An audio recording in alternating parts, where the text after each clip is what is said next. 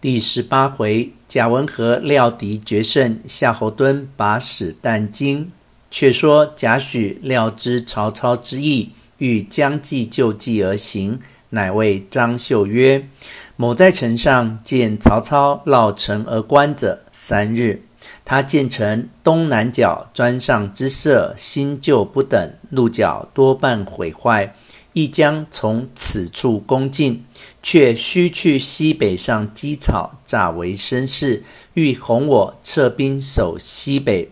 彼趁夜黑，必爬东南角而进也。绣曰：“然则奈何？”许曰：“此易事耳。来日可令精壮之兵，饱食轻装，尽藏于东南房屋内。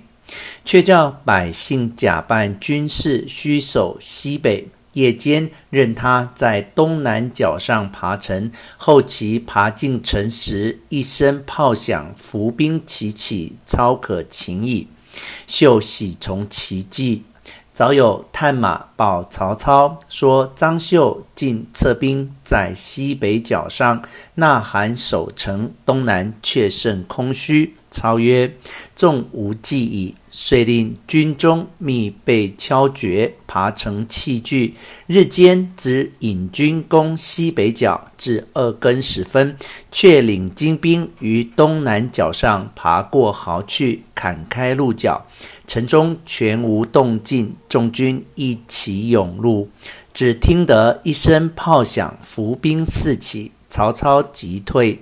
背后张绣轻驱勇壮杀来，曹军大败，退出城外，奔走数十里。张绣直杀至天明，方收军入城。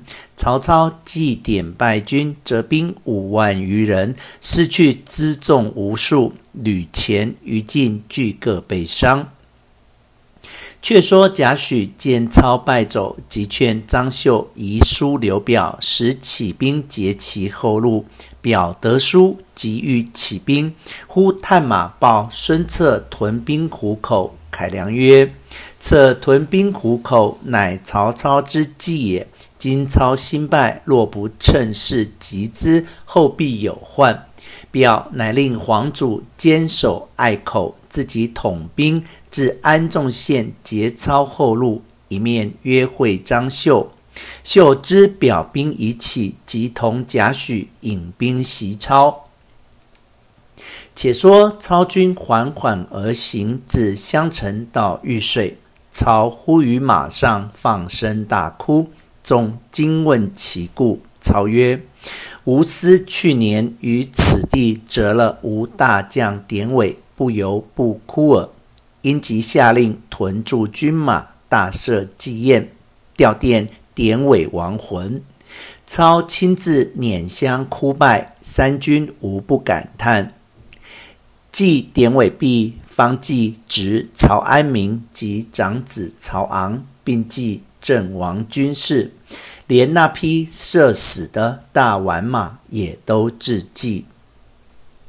次日，忽荀彧差人报说，刘表助张绣屯兵安众，皆无归路。操答御书曰：“吾日行数里，非不知贼来追我，然吾计划已定，若到安众，破绣必矣。君等勿疑。”便催军行至安众县界，刘表军已守险要。张绣随后引军赶来，操乃令众军黑夜早险开道，暗伏骑兵。及天色为明，刘表、张绣军会合，见操兵少，疑操遁去，俱引兵入险击之。操纵兵齐出，大破两家之兵。曹兵出了安众界口，于隘外下寨。刘表、张绣各整败兵相见，表曰：“何其反纵曹操奸计？”绣曰：“龙在图之。”于是两军集于安众。且说荀彧探知袁绍欲兴兵犯许都。星夜持书报曹操，操得书心慌，即日回兵。细作报之张绣，绣欲追之。贾诩曰：“不可追也，追之必败。”刘表曰：“今日不追，坐失机会矣。”力劝绣引军万余同往追之。约行十余里，赶上曹军后队，曹军奋力接战，秀表两军大败而还。秀谓许曰：“不用公言，国有此败。”许曰：“今可整兵再往追之。”秀与表俱曰：“今已败，奈何复追？”许曰：“今番追去，必获大胜。如其不然，顷斩无首。”秀信之，刘表一律，不肯同往。秀乃自引一军往追，操兵果然大败。军马辎重，连路散弃而走。秀正往前追赶，忽山后一驃军涌出，秀不敢前追，收军回安众。刘表问贾诩曰：“前以精兵追退兵而攻曰必败，后以败卒及胜兵而攻曰必克，究竟悉如公言。”何其事不同而皆验也？愿公明教我。许曰：“此亦知耳。将军虽善用兵，非曹操敌手。操军虽败，必有进将为后援，以防追兵。我兵虽锐，不能敌之也，故知必败。夫操之急于退兵者，必因许都有事。”既破我追军之后，必轻车速回，不复违背。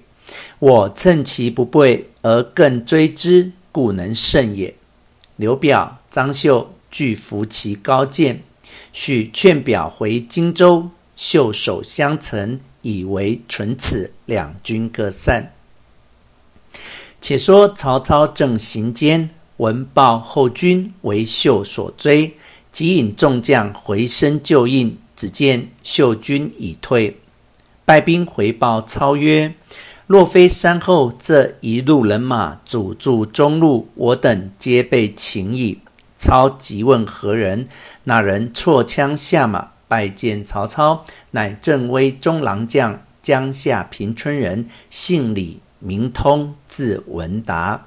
操问何来，通曰：进守鲁南，闻丞相与张绣、刘表战，特来接应。操喜，封之为建公侯，守鲁南西界，以防表绣。李通拜谢而去。